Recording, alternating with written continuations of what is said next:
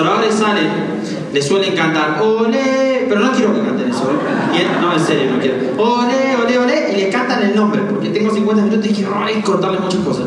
Entonces, lo que el otro día en un evento les dije a los chicos es que no griten mi nombre, que se animen a gritar el nombre de ellos en el ole, ole, ole. Y que todos al mismo tiempo, cuando gritan ole, Pero decilo tan fuerte y con tanta energía que proyectes al universo lo que realmente vale. ¿Te animás? ¿Se animan? ¿Se animan a cada Este es su nombre, ¿eh? Y quiero ver si lo pueden escuchar en la multitud. Si lo escuchan, si han ido programando para ser embajadores corona. ¿Está bien? Dale. Ole, ole, ole, ole. Tu nombre.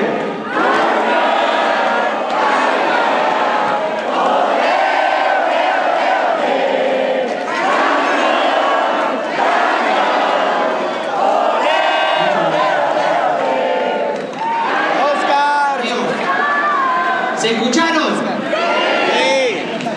Bueno, un placer estar acá con ustedes. Es la tercera vez que vengo a Bogotá, es una ciudad muy bonita. Amo Colombia. Amo, yo no creo en las banderas, lo van, a, van a ver en las oratorias, no significa que las banderas no sean importantes. Para mí somos hermanos. Lo único que nos divide muchas veces es una frontera mental, ¿no? Y nos vemos diferentes y en realidad somos todos humanos. Entonces, no vengo a enseñarles nada. Cada vez que mi ego, y lo dijo ahí en la charla de líderes, se cree que tiene algo para enseñar, salgo a la ventana, miro un poco las estrellas me doy cuenta que somos nada, una bacteria en el universo. Una bacteria en el planeta Tierra. El planeta Tierra es una bacteria en el sistema solar. El sistema solar es una bacteria, andás a ver cuántas galaxias existen en cuántos universos. La sociedad entera es un parpadeo en el universo. La humanidad. 200.000 años no existen. Y a veces uno cree que tiene algo para enseñar, ¿no? No, yo vine a compartir. Y todo lo que puedan ver en mí, acuérdense que es de ustedes. Bueno o resistencias. Si ven un diamante interno, significa que está ahí esperando para salir. Si ven un niño que se divierte, significa que el niño que tiene adentro tiene unas ganas de divertirse increíble. ¿Está bien? Si ven algo que nos resistimos, significa que hay que cortar quizá estructuras para poder encontrar las alas para volar. Entonces, les voy a contar mi historia. Levanten la mano quienes vienen por primera vez. Como primero que nada, los felicito. Les voy, a, les voy a contar de una forma muy rápida mi acercamiento a este emprendimiento. Un día me, me invita un amigo que arranca con, con- Yo trabajaba en gobierno, en el Ministerio de Educación, tenía un cargo en el sector contable. ¿Todos me entienden si hablo a esta velocidad? Bueno, puse 1,5 para poder compartirles más, ¿está bien? A veces lo hacía eso para escuchar audio, adelantaba. Entonces, me invita un amigo Martín, ay, dije el nombre, un, un amigo que ya saben que se llama Martín, me invitó a una charla de economía, me mintió, no era economía. Yo llegué a las 7 y media, la charla era a las 7. Tenía el hábito de llegar tarde absolutamente a cualquier lado. Cualquier parecido con la realidad es pura coincidencia. No sé si les pasa, uno cree que la última, que la persona que llega 15 minutos tarde no está mostrando nada. Esa persona que guarda una remera en el placar que ya no usa cree que no está mostrando nada. Muestra mucho más de lo que vos que crees que mostrás.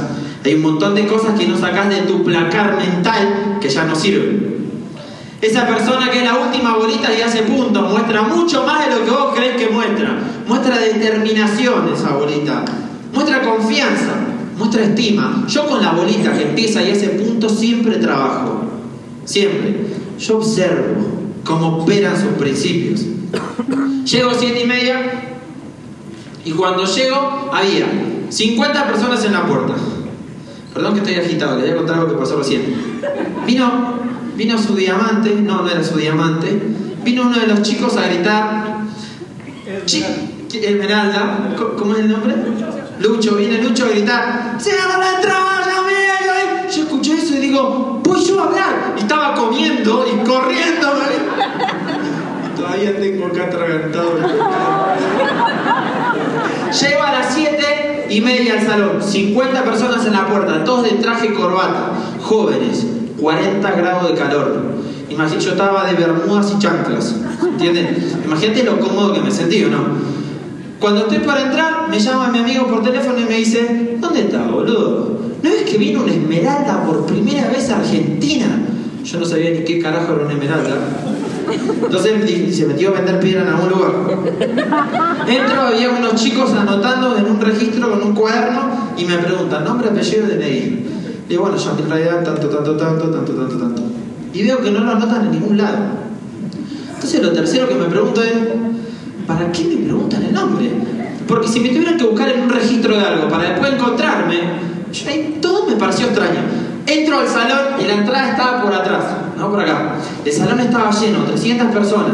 Yo me quedo parado en un costado y escucho al orador, que hoy es un gran amigo, un gran amigo, se llama Luigi Melo, no sé si lo conocen. ¿Lo conocen? Qué lindo. Luigi, lo admiro mucho, pero claro, yo entré a la mitad de la capacitación. Vieron que usted dice mucho marica. Bueno, en Argentina marica es otra cosa. Acá usted, qué marica, qué parsa. Y yo entro al salón y el orador estaba gritando, hablando de PNL. ¿Saben lo que es PNL, no? Para los que no saben, lo voy a resumir. PNL significa programación neurolingüística. Cómo el sistema sociocultural programa nuestra mente para ver la vida dentro de una conducta preestablecida. Todo lo que esté por fuera de nuestro sistema de normas, nuestro ego, nuestro yo falso, nuestro encuadre mental, automáticamente nuestro ego lo rechaza, sin siquiera evaluarlo. ¿Se entiende? Porque golpea con nuestra identidad, golpea con nuestras creencias. En el PNL, en el marketing también se trabaja mucho con PNL.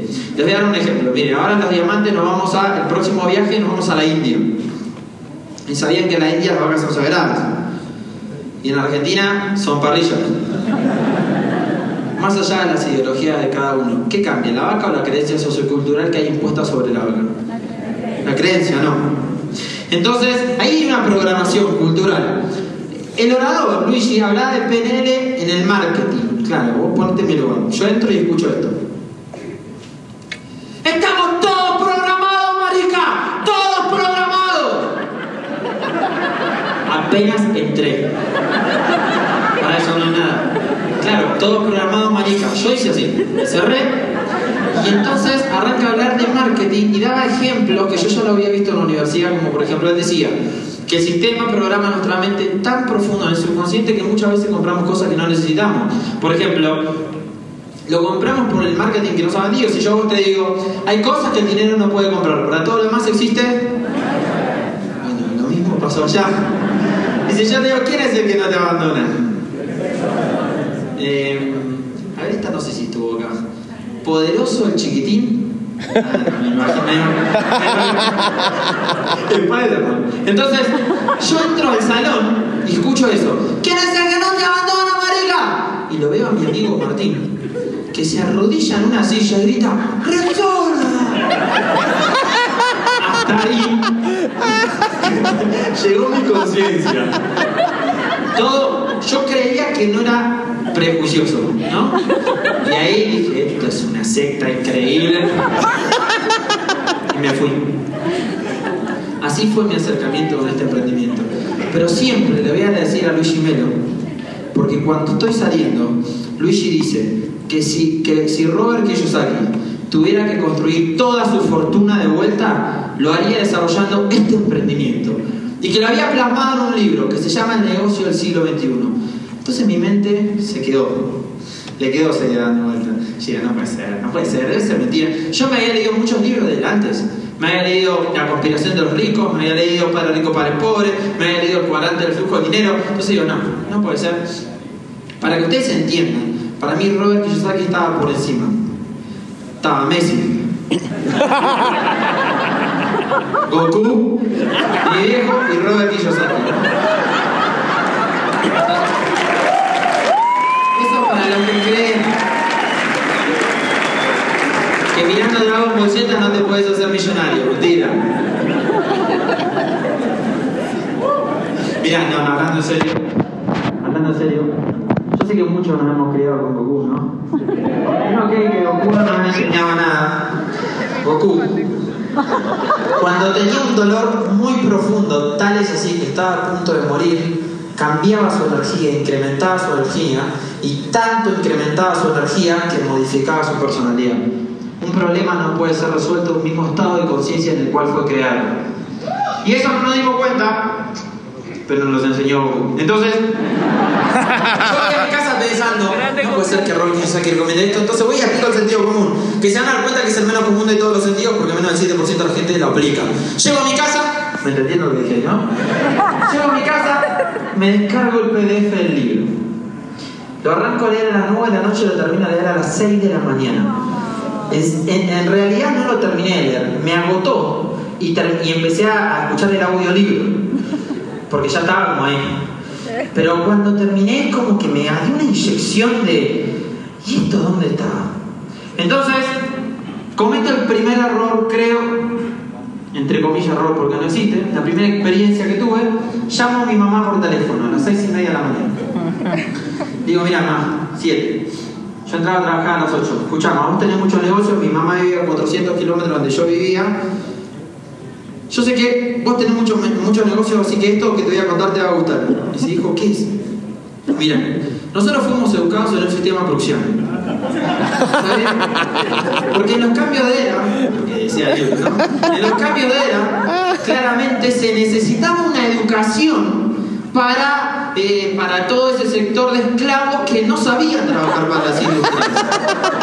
De esa forma, está pasando que el sistema se está saturando. ¿Viste? Cuando vos querés explicar algo, mezclas todo. Entonces, lo que vamos a hacer ahora es digitalizar un consumo industrial. Básicamente, ma, nos vamos a convertir en bolitas digitales. ¿eh? O sea, vos vas a hacer una bolita digital. Y le vas a contar a tus amigos que van a hacer bolitas digitales. Y vamos a crear un sistema de bolitas y así nos vamos a hacer libres financieramente. Mi mamá me dice, hijo, ¿te estás drogando? Dijo que no. Entonces fui a la oficina, yo dije, ah, mi mamá, ¿qué importa? Voy, entro a las 8 a la oficina, a las 9 llega mi jefe. Sí importa, mi mamá, no, pero digo, no importa en este caso. Llego a las 9 a la oficina, llego a las 8, mi jefe llega a las 9. Cuando llega mi jefe, lo primero que hice fue, Guille, encontré la forma de renunciar, los chicos van a renunciar y vos vas a renunciar, ya está. Una cara de bárbaro. Entonces le trato de comentar ahí, me dijo, mirá, nene, no me hables de esto, en la oficina no hables más de esto, ¿sabes? Yo dije, era la pucha. Voy a la casa de mi papá, yo tenía una sala de ensayo. Eh, ¿Saben lo que es una sala de ensayo? Un estudio de música. Me da cosa decirle estudio porque me da vergüencita porque no era un estudio, ¿no? Era mucho pulmón, mucho esfuerzo. Entonces tenía un estudio de música ahí y llego al, eh, eh, ese día no fui, no lo fui a abrir porque estaba tan contento con el libro que fui y le conté a mi papá. Mi papá director de un penal, 40 años ganando dinero en el mismo sector. Imagínate, con él fui más inteligente. Dije, papá, sentate. Se sienta. Mira, acá hay una bolita, ¿está bien? Pará, pará, no te cierres, vos sos muy inteligente. Acá hay todo un sistema, esta bolita le cuenta a esta bolita, esta bolita le cuenta a esta bolita, todo consumen de acá, esta bolita le cuenta a esta bolita, y esta bolita puede ganar más que esta bolita. Mi papá me mira y me dice, vos sos boludo. Como te diría, marica. Me dice, siempre me voy a acordar de la palabra fue te van a estafar.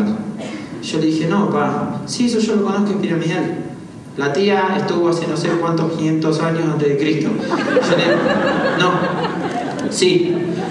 No, no es piramidal, sí es piramidal. No. Y me dice, a ver por qué no es piramidal. Y yo ahí hubiera dado cualquier cosa porque esté Luigi Melo ahí le explique, pero no supe explicarle por qué no. No supe, no, no supe. No sabía cómo. Entonces, le conté a una amiga más que es publicista, me dijo que no. De hecho, me dijo, cuando vos ganes 10 mil pesos en Argentina, yo veo. ¿no? Yo dije, la única que va a entender es ella. Entonces le pregunté a mi amigo Martín. Le digo, Martín, ¿vos sabés comunicar el proyecto? Y Martín me dice, sí, lo sé comunicar. ¿Seguro? Sí. Bueno, vamos a comunicarlo. Le comunicamos a mis empleados y a los chicos del ministerio. Adivinen qué me dijeron. No. A mis amigos del barrio. Adivinen qué me dijeron. A mis amigos de fútbol. Adivinen qué me dijeron. A mis compañeros de la universidad. Adivinen qué me dijeron. Decí que Martín ya no iba al colegio conmigo hace tiempo. Porque no le llegué a comunicar a los del colegio. Entonces Martín, ¡pum! Se suicidó, se bajó. Yo me quedé solo. Y digo, no puede ser, yo buscando información. Y ponía audios de Colombia. Y salían audios por todo lado. audios de Estados Unidos, de Italia, de España, y buscaba información. Y empecé a darme cuenta que esto en Asia era una tendencia. Y ponías audios en Argentina y nada. Yo digo, ¿seré yo, marica, que cuento mal esto? Entonces, fui y le pregunté a Pablo de Benedetto. Y le digo, Pablo, ¿vos sabés cómo se comunica este proyecto? Pablo me dice, sí, sí, Denis. Entonces, ahí me mostró. Y yo dije, ah, marica. Maté toda la lista. Y Pablo me dijo, quédate tranquilo que el negocio se hace sin tu lista. Y ahí comienza mi historia en este emprendimiento.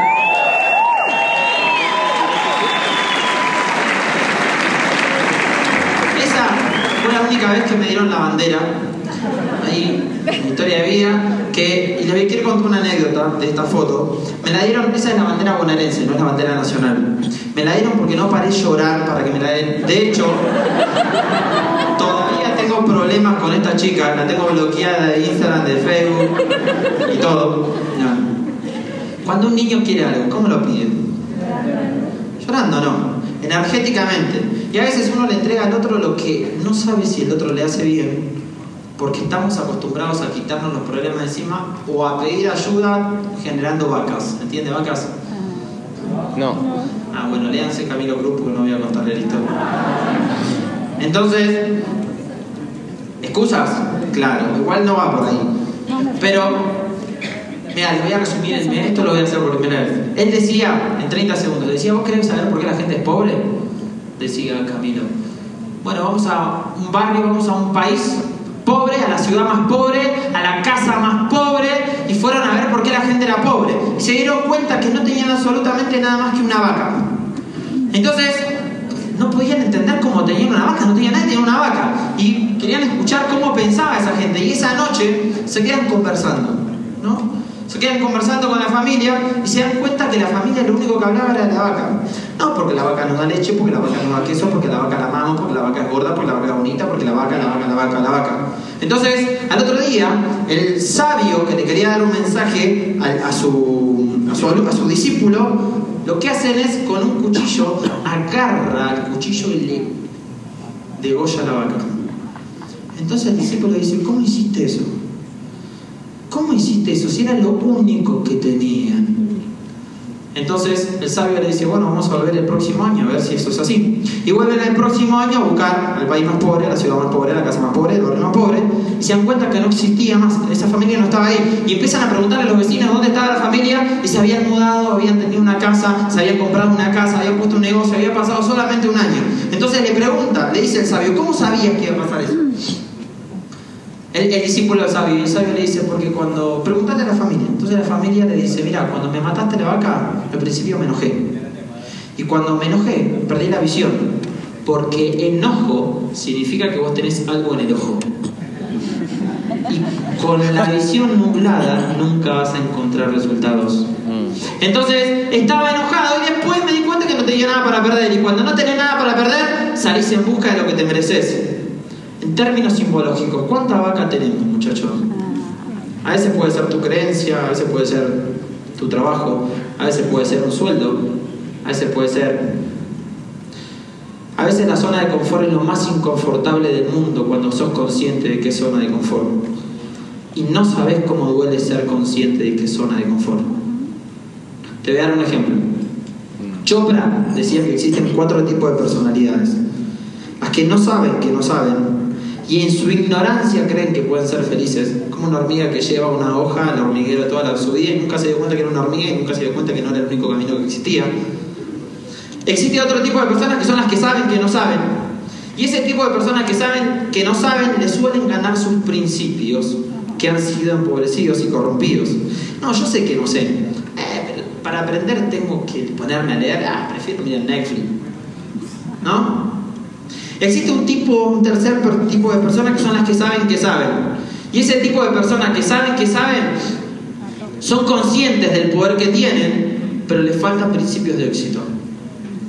Y la conciencia sin disciplina, acción, coherencia, determinación, valentía, duele.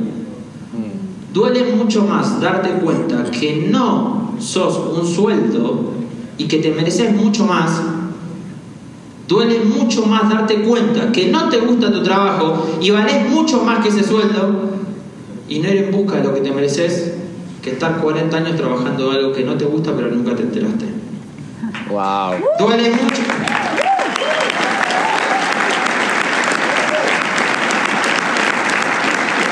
Duele. Hay gente que está al lado toda una vida de alguien que no ama. Mejor no te des cuenta. Imagínate si te diste cuenta. Y hay un grupo de personas que son las menos que suelen ser llamados locos, que son las que saben que saben y aplican ese saber con coherencia. Son locos, porque ven donde el resto no ve, porque escuchan donde el resto no escucha, porque aman donde el resto no ama. Bueno, no importa, nos fuimos de tema. Entonces, ¿a qué voy con esto? Cuando uno le entrega un problema, cuando uno se quita el problema con el niño, cuando llora, llora y muchos padres le dan algo, ¿no? Toma. Y vos le crees que le estás quitando el problema, pero lo que le estás mostrando es que el dolor lo lleva a conseguir un objetivo. O sea, la creencia de fondo que le estás mostrando es que la infelicidad lo lleva a la felicidad. Y ahí tenés a una sociedad entera quejándose pensando que algún día algo les va a pasar bueno porque les pasó mil millones de cosas malas. No, no va a pasar. ¿Entienden? Nos enseñan inconscientemente a sufrir para poder ser feliz, hasta en la comunicación. Yo acá es uno de los lugares, y se los comparto, donde más he escuchado, porque vale la pena. ¿Y de qué pena me hablas? Porque para mí no valió la pena ser diamante. Para mí fue fantástico el proceso de ser diamante. Yo lo disfruté, lo amé. Amo enseñar, aprender, enseñar desde el ejemplo, porque es la única manera de enseñar. La única. Amo estar con las personas. Amo el estilo de vida que tengo que no lo necesito, que es distinto. Vale viene de valor, pena viene de penar. Cada vez que vos decís vale la pena, estás diciendo que estás penando el lugar en donde estás o el lugar a donde te dirigís. ¿No? ¿Les va, vale la pena estar acá hoy? Piénsenlo. ¿O prefieren estar mirando una película de Netflix? Yo me preguntaba siempre eso. Para mí hay que darle valor a lo que uno ama. Les voy a contar tres historias. La primera, una... Esto se trabó. Ah, no es al revés. Una de esta mujercita que es mi mamá. Mi mamá es una persona que aprendí a rendirle honor porque me he dado cuenta que todos hemos tenido muchas veces la misma madre. Porque a cada lugar a donde voy he escuchado tantas excusas por lo que alguna vez los padres hicieron con uno. Y les quiero contar alguna de las mías. Mi mamá me decía, eh, eh, por ejemplo, me decía, fuerte lo que les voy a contar, eh, si no haces tal cosa no te quiero más. ¿Eso ha pasado acá? Sí, Es media fuerte. O por ahí me decía, no te lo mereces porque no aprobaste las materias. ¿Esa ha pasado acá? O no te lo mereces porque no te levantaste temprano. O no te lo mereces porque no comiste toda la comida.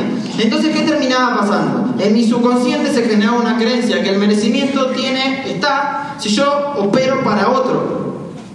O para algo. ¿Me siguen? Entonces, uno no merece porque sencillamente es abundante por el hecho de existir. De hecho, te sugiero que conectes con la naturaleza, porque cuando vas a conectar con la naturaleza te vas a dar cuenta que nunca vas a ser pobre. Nunca. Pero si vos te dejas llevar por las opiniones de los demás, jamás vas a ser rico tampoco. ¿Entienden? La pobreza no tiene que ver con una cuenta bancaria, ni la riqueza tampoco. Yo conozco gente multimillonaria y muy pobres, y conozco gente que no tiene dinero y son muy ricos. Conozco países muy ricos, Argentina es un claro ejemplo. ¿Hay venezolanos acá? No, ustedes me entienden, chamo. Países muy ricos como Argentina y hemos sido muy empobrecidos y países muy pobres y muy enriquecidos. A veces nos venden los parámetros que nos confunden, ¿no? Nos hacen vivir dentro de unos parámetros confusos. Mi mamá, yo tuve problemas de creencias bajo el crecimiento que tuve. Sin embargo, un día leyendo un libro, comprendí que nosotros no podemos elegir cambiar, o sea, no podemos cambiar el pasado, pero sí podemos elegir cómo mirarlo. ¿Está bien? Vos no vas a poder cambiar haber sido víctima de algo. Eso no significa que toda la vida tengas que victimizarte de ese algo. ¿Me siguen? Las personas que conocen, que consiguen algo grande es porque se animan a soltar las creencias que lo mantuvieron anclados en la pobreza espiritual, financiera, social y demás. Cuando elegí a ver a mi mamá de otro lugar, todo cambió. Y yo empecé a ver las cosas buenas que ella había mostrado como ejemplo para mí, que eran muy sutiles. Nosotros éramos muy pobres, financieramente hablando, y ella levantaba gente de la calle y la llevaba a vivir con nosotros. Imagínate con el peligro que conlleva eso en Argentina. Yo no tuve abuelos porque mis abuelos se murieron todos muy joven. Un día levantó una persona de la calle, se fue a vivir con nosotros. Eh, perdón, no se iban a vivir, iba a estar, una noche, dos noches. Eh, mi mamá tenía a su marido, los bañaban, los cambiaban, le daban de comer y se iban. el mensaje de fondo que quería generar era devolverle la esperanza. ¿no? Un día invitó a una persona esa persona nos cayó muy bien, yo no había tenido abuelos, y se quedó un día, dos días, diez días, veinte días, un mes, y terminó viviendo más de 12 años con nosotros. Terminó siendo mi abuelito, que siempre le rindo honor acá al lugar donde voy. Se llama Coquito, murió hace muy poco, así que gracias Coco. Ahora, ¿qué me enseñó ella? Me enseñó que vos podés ayudar mucho más, o podés ayudar no teniendo plata o no teniendo tiempo. ¿Me siguen? Porque era abundante su energía. Es abundante su energía. Le voy a contar una metáfora. Facundo Cabral contaba que Dios, el universo, la, creencia que ustedes tengan, bajaba a la tierra y se disfrazaba en forma de mendigo. Iba a la casa un zapatero, le golpeaba las puertas y le decía, Señor, ¿tiene un par de zapatos para darme? Entonces el zapatero lo mira y dice, pero absolutamente todos vienen a pedir, nadie viene a dar. Y el mendigo le dice, hermano, yo puedo darte lo que vos quieras y mucho más. No creo. Sí, bueno, quiero un millón de dólares. ¿Un millón de dólares? Bueno, te ofrezco un millón de dólares, pero a cambio de eso te pido tus brazos. No, para. Mi brazo quizás necesite ayuda de una prótesis para comer. 10 millones de dólares le doy, hermano, a cambio de tus piernas. Entonces, en ese caso, el zapatero se empezó a dudar y le habían ofrecido 10 millones de dólares, 100 millones de dólares a cambio de tus ojos. 100 millones de dólares. Iba a ser millonario, pero ni iba a poder ver. Quizás no iba a poder ver a su pareja, a su compañero, a su hijo un atardecer. Quizás no iba a poder volver a tocarse el rostro mientras se bañaba. Y ahí el mendigo le dice al zapatero, hermano, ¿te das cuenta lo inmensamente rico que ya sos? Y ni siquiera lo valorás. ¿Por qué les cuento esto, amigos? La abundancia es una manera de ver la vida. La abundancia es un estado de conciencia. Cuando vos te sientas abundante por el hecho de existir, por el hecho de respirar, date cuenta que fecundaste de dos millones de espermatozoides que fecundaron con un óvulo y ganaste esa carrera. De andar a saber cuántas batallas tuvo tu papá y tu mamá para que vos nazcas. Y estás acá, entregando el tiempo a otro muchas veces. Cuando seas consciente de lo que vales, te puedo asegurar que jamás vas a regalar tu tiempo. Jamás. Jamás. Jamás.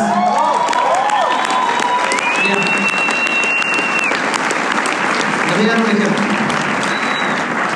¿Cuánto es el sueldo mínimo acá en Colombia? 300 dólares. Menos. 300 dólares por 10 son 3.000, ¿no? O sea, son 3.600 dólares por año que cobran más o menos por trabajar 8 horas o 12. Vamos a hacer una cosa. Si yo te diera, yo tengo ganas de vivir más, creo que voy a vivir hasta los 75, como la media latinoamericana, entonces quiero comprar un añito. Alguien me vende un año, yo le doy 5 mil dólares. Alguien viviría un año menos, yo vivo un año más. Si alguien vive hasta los 75, viviría hasta los 74 y yo voy a vivir hasta los 76. ¿Quién me da un año por 5 mil dólares? Les ofrezco 15 mil dólares por dos años, negocio. Son tres años, cuestan, en este caso serían 15 mil dólares, yo le ofrezco 15 mil dólares por dos años. ¿Alguien me daría? Les pago por adelantado. Dos añitos. ¿No? Sin embargo, lo hacemos todos los meses por migajas mucho menores, ¿se dieron cuenta? Uy. ¿Habían pensado? Toda una vida buscando respuestas en lugares donde nos dijeron que iba a haber libertad y felicidad, y hay algo en el estómago que te dice que no es por ahí. Pero no lo podemos digerir. Le voy a contar una anécdota que me pasó con mi papá. Yo cuando le cuento el proyecto a él, mi papá es una de las personas que más amo en el mundo, si no es el que más amo en el universo. Él me hacía un bullying nivel Goku fase 4 cuando yo le comento. Su casa era un fondo largo, el fondo tenía un quincho, y cuando yo le iba a visitar, claro, yo tenía 15 días haciendo esto, no entendía nada, lo iba a visitar, esto es fuerte lo que le voy a contar, ¿eh? él ponía un jabón arriba de la mesa, un jabón en polo, ponía una vela arriba del jabón y apagaba todas las luces. Se juntaba con los amigos, mi papá era director de un penal, eh, se juntaba con los amigos que eran comisarios. Yo entraba y estaba todo apagado, era muy raro, y cuando entraba él prendía las luces, los amigos seguían boca abajo, y mi papá decía, ahí viene mi hijo, muchachos, el testigo del jabón. Vamos todos a rendirle honor a San Jabón. Y todos hacían, oh San Jabón, al costado de la mesa. Muy fuerte, ¿no? Ponete en mi lugar, un segundo, tratá de empatizar con mis zapatos. Así, no, ponete acá. Yo era muy enojón. ¿Se acuerdan del enojo? Entonces muy rápidamente perdía la visión. Y trataba de defenderme atacando, como la sociedad. Entonces le decía, ¿y vos? Que hace 40 años estás trabajando algo que no te gusta, ni siquiera tenés la casa que te mereces, ni que vos soñaste. Eso lo acercaba o lo alejaba del proyecto. Lo asesinaba. A la persona que más amo en el mundo. ¿Cuántas veces por defender ideologías sin siquiera tener las herramientas para hacerlo? ¿O no, hermano? Vos me entendés muy bien. Entonces, terminamos lastimando y proyectando en el otro lo que esperamos que el otro espere de nosotros. Cuando tu única herramienta a veces es un martillo, la forma de defenderte siempre va a tratar de darle al clavo. Y mi única herramienta es enojarme. ¿Entienden? ¿Me siguen? Y no entendí nunca que en realidad la manera de proteger de la gente que nos rodea a veces es proyectarnos lo que ellos creen que funciona. Mi papá me quería asustar porque tenía miedo que me vaya mal. Siempre me voy a acordar un ejemplo de un profesor de filosofía que yo tuve fuerte. Él se sacó un moco así. ¿Qué le dio, señora? Hizo esto, profesor. ¿Le dio? Yo me acuerdo que él me dijo, pero el asco es tuyo, ¿no? Yo me quedé pensando, sí, ¿en qué cabeza está? ¿En la tuya? Yo lo estoy disfrutando, me dijo, no, vos sos una... Paren, paren, les quiero contar algo. Levante la mano quien alguna vez se comió un moquito, digan la verdad. Digan la verdad, dale, dale, yo lo sé. Hay varios, ¿eh? Sin embargo, hay un montón que sí y un montón que no. Pero los que nunca comieron un moquito creen que es asqueroso, ¿no? Porque alguna vez alguien le dijo que era asqueroso. Y se lo creyeron. Y porque se lo creyeron, creen que tienen el tupé de salir a juzgar al que se come el moco. ¿O no? Y me acuerdo que mi profesor me dijo, mira, internamente vos me dijiste que era un asqueroso y externamente me dijiste, y juzgaste. Y si yo lo estoy disfrutando, yo quedé pensando. Él me dijo, mira, yo no me comí el moco, pero quiero que entiendas esto. Cada vez que hagas algo fuera del sistema que normaliza el ego de la sociedad, la gente va a proyectar su falta de conciencia en vos. Wow. Vemos más la vida como somos que como realmente es. El que habla y se vive quejando todo el tiempo, adivina cómo se trata internamente esa persona. Tremendo. El que es negativo, imagínate cómo se da látigo cuando se equivoca. Tremendo. El que te dice vos podés es porque él internamente cree que puede. Y por eso puede confiar en vos. Vuelvan a confiar en ustedes. Vuelvan a liberar las capas que a veces nos tienen en lugares donde no somos felices. Y entendí eso. Mi papá lo único que quería era cuidarme. Les voy a contar un poco mi vida para que puedan entender cómo fui evolucionando.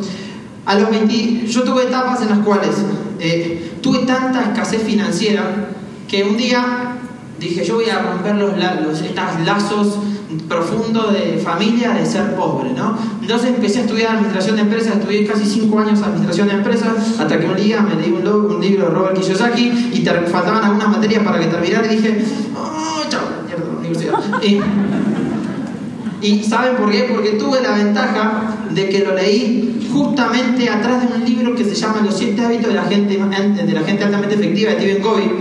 Revisé que no tenía ninguno de esos siete hábitos también. Me di cuenta también que la vida es aquí, ahora, y me pregunté, si yo hoy tuviera un solo día de mi vida, ¿iría a terminar algo que ya no me interesa? No, chámala, con esa creencia de tener que terminar todo lo que no te gusta. Y ahí empecé a estudiar música. Y me metí a estudiar Bellas Artes. Y me enojé con el capitalismo. No, o sea, cuando estuve hasta los 23 años estudiando administración de empresas, estudié música y ahí dije, ya está, chao, voy a hacer lo que amo. Y empecé a estudiar Bellas Artes, me dejé la barba, todo, un barbón gigante. Y, y empecé a tener bandas. Tuve tres bandas, una de rock, una de cumbia, sí, hice cumbia, cumbia pop, y un tueto un acústico que se llamaba Grillos en Barca, con esta chica. Grillos porque los grillos cantan y barca porque estamos en una barca, dijimos qué nombre le ponemos a Grillos en Barca.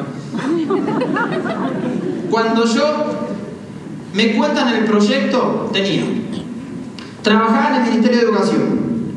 De las, de las 8 de la mañana a las 4 de la tarde. De ahí me iba mi negocio.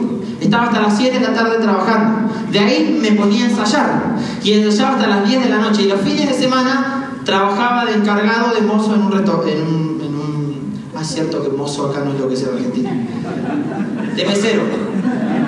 ¿Está bien? ¿Me entendieron? Y trabajaba, y trabajaba de mesero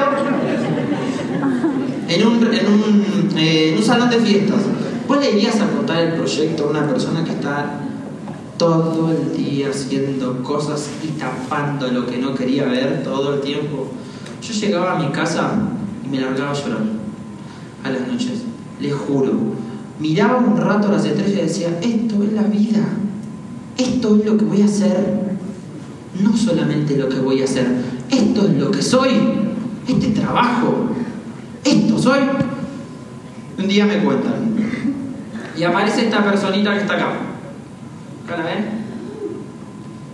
Que acá la pueden ver en versión 2.0 Ahí está. Se llama Pablo de Benedetto. Les pido un aplauso fuerte.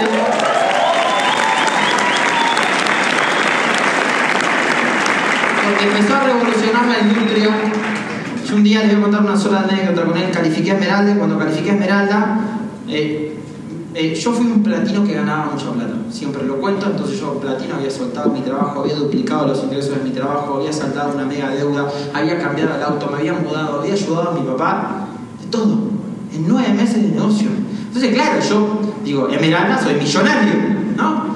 Califiqué a Esmeralda y cuando califiqué a Esmeralda ganaba muy bien y con Pablo y Pablo un día me llama por teléfono y me dice, Yami, venite a vivir conmigo, vamos a vivir juntos, vamos a alquilar una casa de 7 mil dólares por mes. Yo digo, ¿eh? Si otra vez vivir con lo justo, claro, me alcanza, pero 7 mil dólares. Y Pablo me dice, jamás achiques tu estilo de vida cuando lo único que estás haciendo en estos momentos es aumentar tu nivel de abundancia, aumentar tu nivel de ingresos para que tu estilo de vida se acople. Estás pensando de la escasez. Wow. Y como que me cacheteó así, bueno, me fui a vivir con el diamante. Él era diamante. Y ahí aprendí un montón de él, viví dos años con él, un año y medio. Les quiero contar una anécdota de mi segunda convención. Esta fue mi segunda convención. La primera fui solo, la segunda fui con este equipo. Y me acuerdo que viví una situación muy particular, porque fue a 400 kilómetros de donde yo vivía. Yo mi primera convención fui 0% a las dos semanas de comenzar el emprendimiento.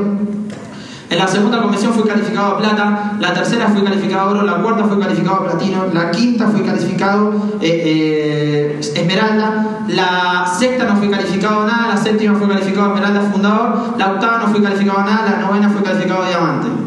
Esos fueron mis procesos de convenciones. Pero fíjense lo importante de ir a una convención. Mi segunda convención me tocó un orador que se llama Alejandro Hilero. Y él dijo algo que siempre me quedó grabado. Y se los voy a compartir. Él dijo, el único que gana el negocio de es el que se queda, porque estadísticamente, estadísticamente está diseñado para que vos te quedes y ganes y seas libre. Y es mucho más alta la estadística para hacerte libre que en cualquier lugar.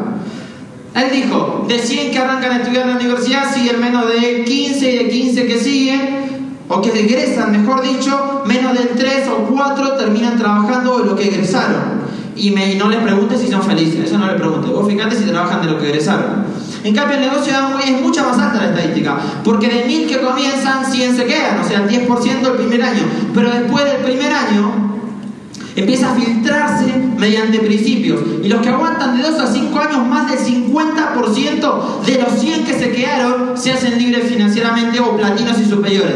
Y los que aguantan de 7 a 10 años, del 50 que no se hizo libre financieramente, del que no se hizo platino superior, el 45% lo hace de 7 a 10 años. Yo dije, ah, tan alta va a ser esa estadística. Yo dije, ¿de dónde la habrá sacado, no? Y miren lo que me pasó. Él dijo esto. Levántense los que están en esta silla, levántense, mira, vamos a hacer acá. Levántense los que son del año, los que nacieron en el año 2001. 2000, 99, 98, 97, 96, 95, 94, queden separados, 93, queden separados, 92, 91, 90, 89. Quédense hasta ahí, por favor. Él dijo, cuando todos ustedes no habían nacido, yo era diamante. Yo me quedé pensando. Y dijo, ahora yo sigo siendo diamante. Y adivinen en qué organización están. Yo dije, marica, no me diga que estamos en la organización de él. Siéntense. Y me quedé pensando algo. Hay diamantes en tu organización que todavía no nacieron.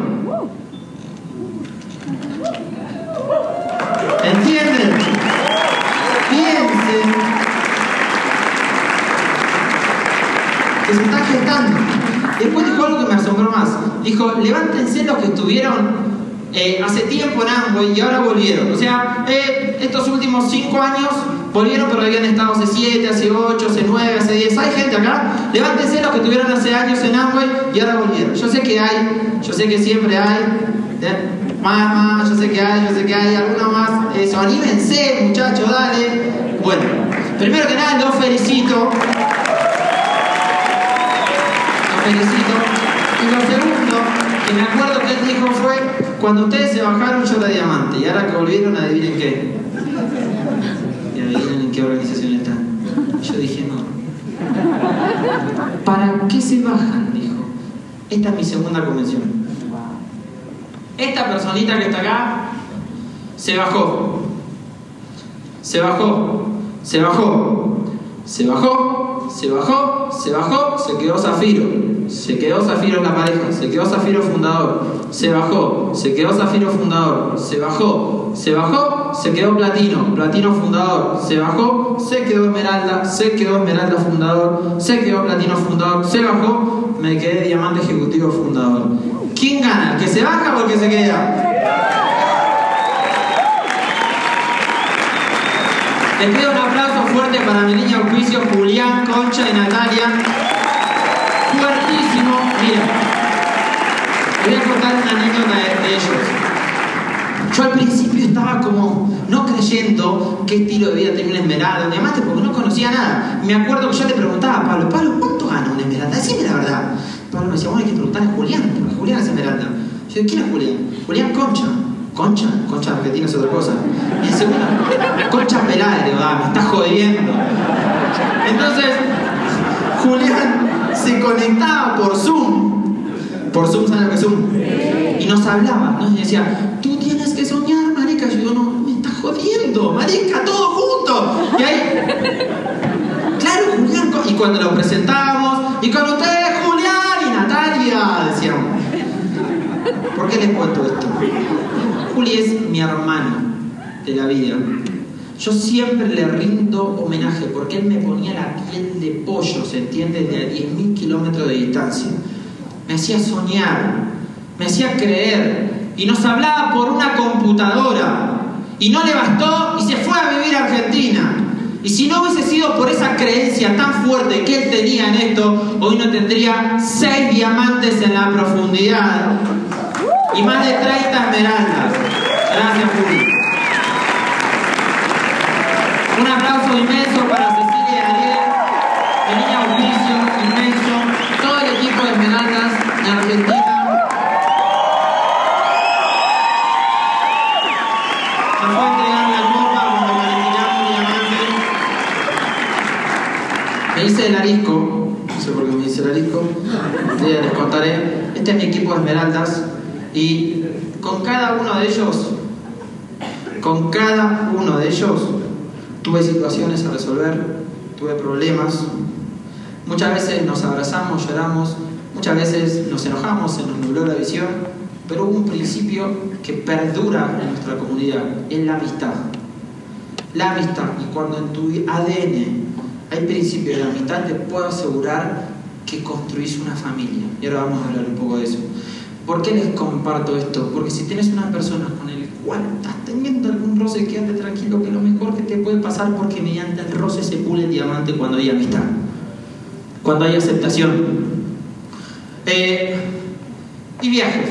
Yo soñaba con viajar, les comentaba un poco a los chicos que antes de, hacer el negocio, no, no, no, voy a poder compartir, compartirles todo porque les quiero compartir al final, pero antes de hacer el negocio de Amway, eh, me había leído seis meses antes la ley de atracción, no sé si lo leyeron el libro, y, no solamente que me lo leí, sino que me lo estudié. Dije, como yo voy a hacer que esto funcione, funcione. Y todas las noches me visualizaba con personas aplaudiéndome en lugares, en estadios, y lo único que visualizaba era aplaudiéndome y aplaudiéndome, y yo arriba con un micrófono, y me visualizaba todos los días ensayando, y los fines de semana subiéndome a alguna tarima, y dos veces por mes viajando a un país, y llegando a ese país y que me reciba un equipo, y conocer lo más importante de su cultura, lo más valioso por los ojos de ellos, y los fines de semana subir a tarima y cantar y hacer mi arte universo me lo dio, pero de una manera distinta,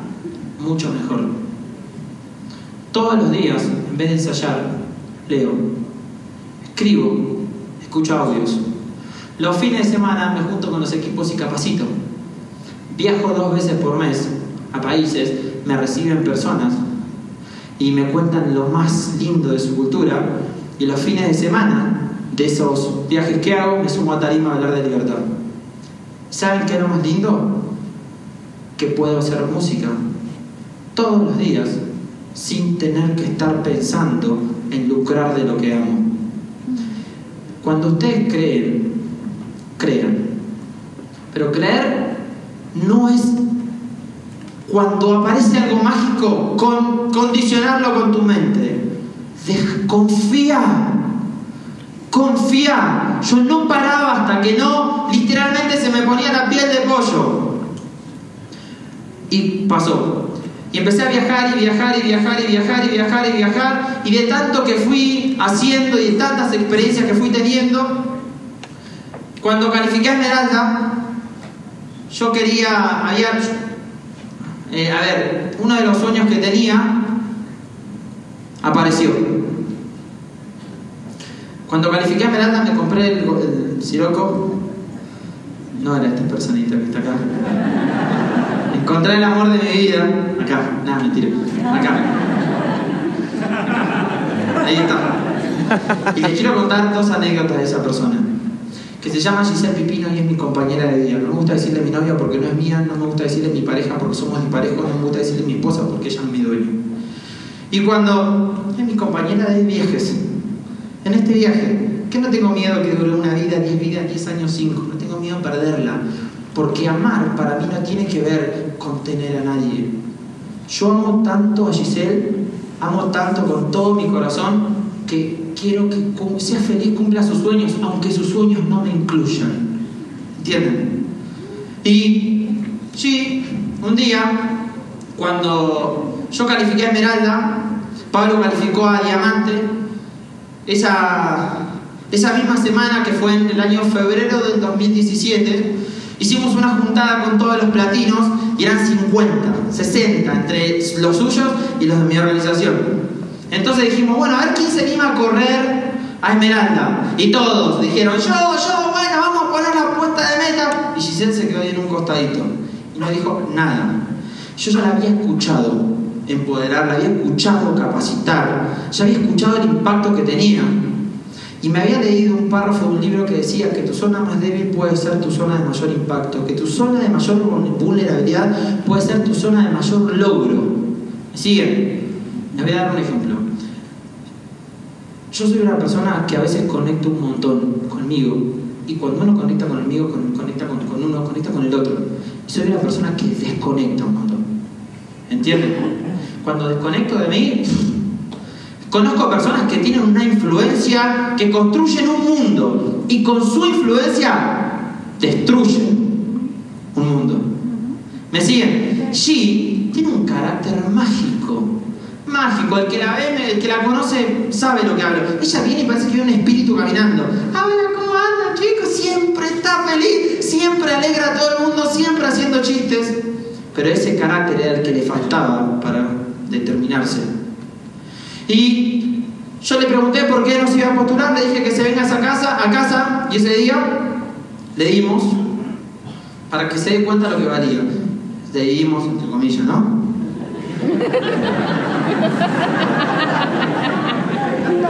Amigos.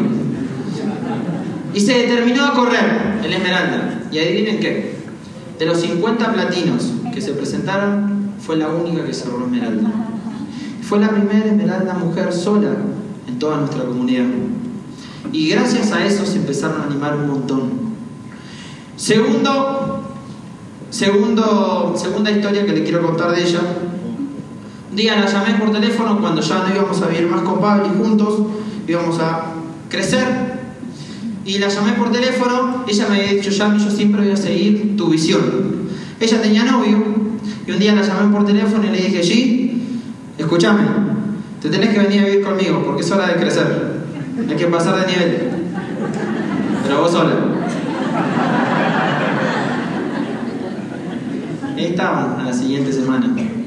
Tenía su habitación, teníamos una casa gigante, como de 700 metros cuadrados, solamente cerrada. Y teníamos muchísimas oficinas y todo para hacer el proyecto. Y un día se separó de novio a los meses. Nosotros seguíamos viviendo juntos, era mi mejor amiga. De hecho, ahí entendí el amor. Yo no creía el amor de dos, no lo creía. Ahí no entendí. Porque ya jamás me quiso cambiar un pelo. ¿Me siguen?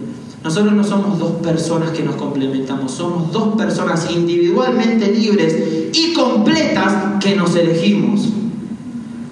Me hizo darme cuenta que el que no necesita es más rico, no el que más tiene. Y ahí empecé a entender lo que realmente significa tener un compañero. Y yo la veía a las mañanas, se levantaba ella, a la mañana se levantaba a las 8 de la mañana, yo me despertaba a las 11 de la mañana, yo no sabía que había vida antes de las 11 de la mañana. Y llegaba con todos esos pantalones hippies que usa y llevaba y me cebaba mates. ¿No? Mates en Argentina. Yo ya la amaba así, ni siquiera la miraba. Entendí que el deseo es un componente del amor, pero el amor es una energía, nada más. Pero a veces tenemos tanto ego que queremos poner tantas cosas que le intoxican. ¿Me siguen? Es que bueno, fecha de inicio, fecha de cierre, compromiso, a partir de ahora verano, un montón de creencias que a veces lastiman y el amor no duele, ni se divide, ni se divide. ¿O alguien tuvo más de un hijo alguna vez? ¿Alguien tiene más de un hijo acá? Cuando tuvieron dos, hicieron, bueno, te amo al 100, ah, discúlpame, 50 para vos y 50 para vos. No pasa eso, no. No es una magia, pero automáticamente nuestro ego necesita ponerle acuerdos por miedo a perderlo. ¿Entienden? Y entendí que el amor es libre, que eso no significa que no puedas pensar de vos, puedes pensar de vos cuando vos sos libre. Si para mí sacrificar mi individualidad es estar en pareja, prefiero estar solo que me amo muy bien. Y cuando comprendí ese principio, encontré un amor mágico, amigos, que me gusta compartirlo en el mundo porque es mágico. Y hoy ya no somos dos, hoy somos tres porque hay un hijo a nuestro Venezuela.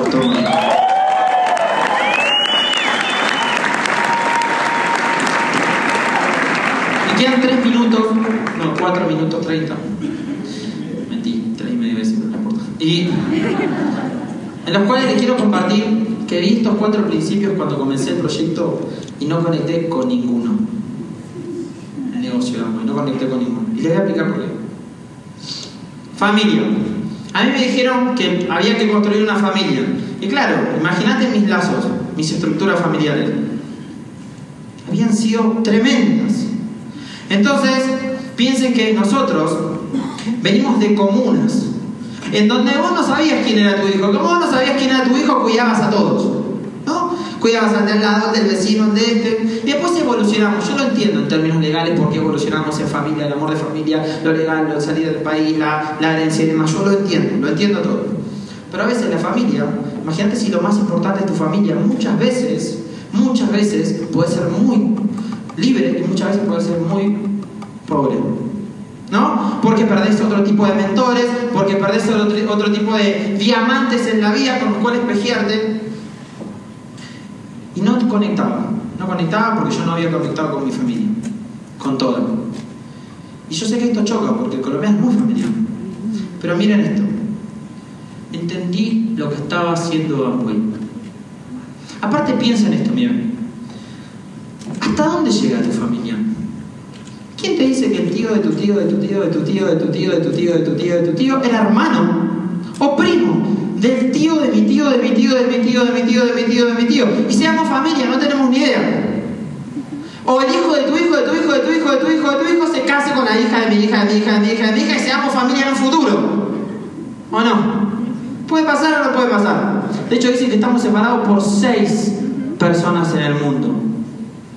Sin embargo, eso a veces creemos que es lo más importante. Y lo más importante es que lo más importante sea lo más importante. ¿Y qué es lo más importante? Mi libertad. ¿Y por qué les comento esto? Porque Amway sí había entendido. Yo no había entendido. Amway sacó lo mejor del concepto de comuna. Sacó lo mejor del amor de familia. Construyó esto. En donde todos somos primos. En donde todos somos amigos, hermanos, tíos, padres donde tenés más de un espejo para espejear tu diamante que está dentro tuyo, lo había hecho tan profundo y tan sutil que no lo había visto. Porque lo esencial es invisible, diría el principito. Segundo principio de recompensa. Gracias, Samui, por este fundamento. Segundo principio de recompensa. Tampoco conectaba con esto. Porque me había enojado con los que tenían plata. Porque mi creencia mejor pobre pero honrado. El millonario es mala persona. Mi mamá veía novelas mexicanas que el millonario siempre era malo. Siempre era malo. Y, y, y lo que terminaba pasando es que las la chicas lindas se quedaban con el pobre. yo, bueno, y el camino es la pobreza. Les juro, les juro, no sé si pasaba acá. Entonces, claro, yo estaba enojado con esos empresarios, para mí eran empresarios. No entendía. No entendía.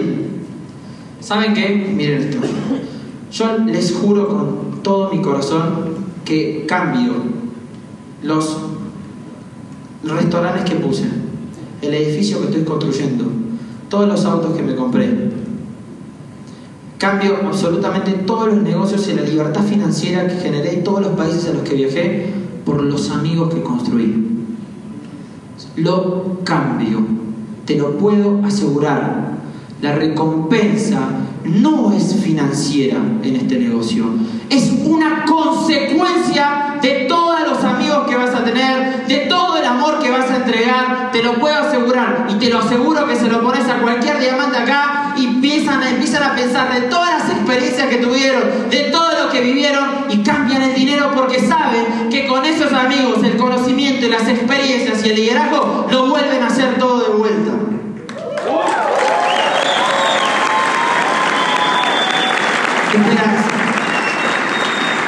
Con este principio tampoco conectaba. Lo siento. Pero ¿saben por qué no conectaba? Porque, mira, levante la mano quien le gustaría tener un resultado mucho más alto que el que hoy tiene. Levante la mano, por favor. Yo sabía que íbamos a hacer eso. ¿Saben qué la gente entiende de esperanza?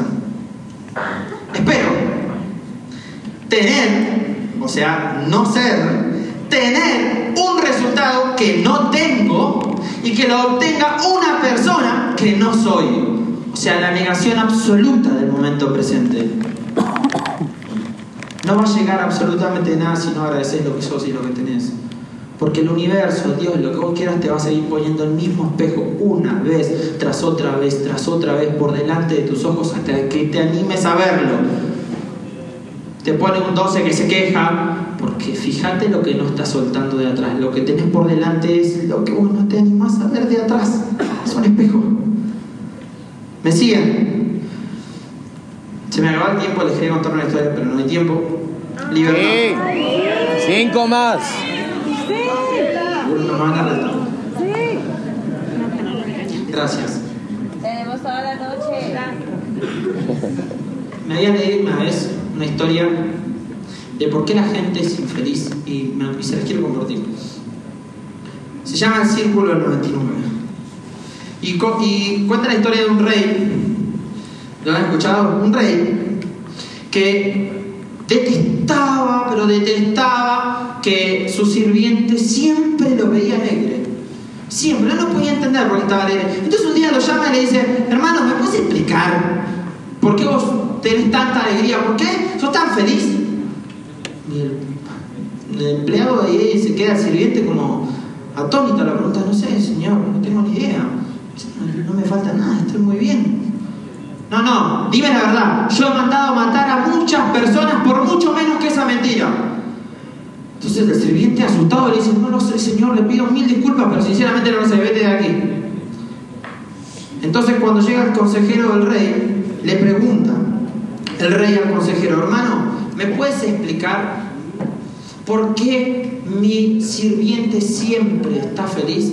Y le dice el consejero, claro que sí, es porque él no ha entrado al círculo del 99. ¿El círculo del 99? ¿Y eso qué es? ¿Yo estoy en el círculo del 99? Sí. ¿Tú estás en el círculo del 99? Sí. ¿Y él no está en el círculo del 99? No, pues metámoslo al círculo del 99. No, no se puede meterlo así como así al círculo del 99. Él tiene que elegir estar ahí. No entiendo. Entonces ahí el consejero le dice al rey, ¿tú estás dispuesto a perder un buen criado, una buena persona por comprobar tu hipótesis? Sí, estoy dispuesto. Entonces, junta oro esta noche que te pasaré a buscar, que iremos a comprobar esa hipótesis. Entonces, el rey junta muchísimo oro en una bolsa y el consejero lo pasa a buscar y esa noche misma se van a la casa del criado. Y con una bolsa llena de oro, le dejan la bolsa en la puerta del criado, le golpean la puerta y se van corriendo a esconderse atrás de los matorrales. Y con un, con, con un eh, telescopio, o sea, con un binocular, lo- se lo ponen a observar. Entonces abre la puerta el criado, agarra la bolsa, y mira para los costados y no entendía. Y mira y se da cuenta que había oro. Y se asusta y empieza a mirar para los costados y no había nadie. Se mete adentro, apaga las luces y como una persona que nunca tuvo riqueza empieza a quererla, a acumularla y a contarla. Entonces agarra 10, 20, 30, 40, 50, 70, 80, 99. No, la debí haber contado mal.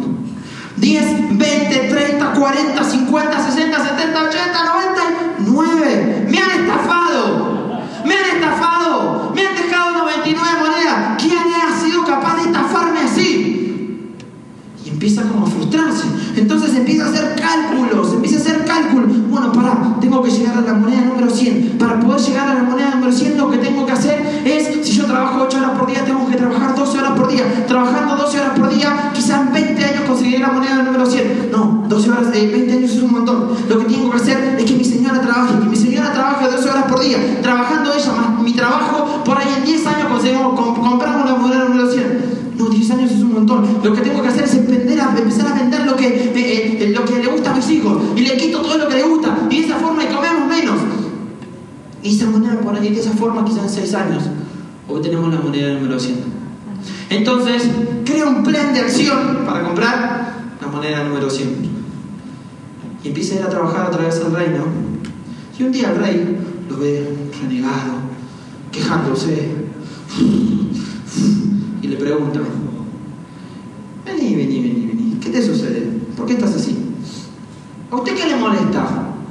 ¿Qué le molesta si yo estoy cumpliendo mi trabajo? ¿Hay algún problema? ¿Hay algún problema? Y ahí el rey se dio cuenta que el criado había entrado al círculo del 99. ¿Por qué les comento esto, amigos? La meta es importante. Claro que lo es. La meta te va a dar una dirección. Si no, ningún viento, no te vas a poder apalancar de ninguno. Pero lo más importante es que seas feliz. Lo más importante es que seas libre. Quítale las expectativas y vas a ver cómo la meta no duele y la meta se cumple. Quítale eso que vos le pones de no estar aquí y siempre estar en un lugar donde no estás. Siempre querés ser una persona que no sos. Y el diamante está en esa versión interna tuya que solamente vos podés ser. Ninguno más que vos. Y a veces nos hacen creer que el 99 es un número incompleto. Es re completo. Yo conozco gente que es 99 y tiene mucho más y es mucho más que gente que es número 100. Lo que pasa es que te dijeron que los números son en escala. No, hermano del alma. Vos ya sos completo y sos abundante. Y el que menos necesita es el que es más libre. Y cuando estás libre, es muy fácil auspiciar. Cuando estás libre, no te va a dar vergüenza mover volumen. Cuando estás libre, no estás sometido bajo las opiniones sociales. Cuando estás libre, brilla tanto tu diamante que atraes diamantes. Libertad. Me dijeron.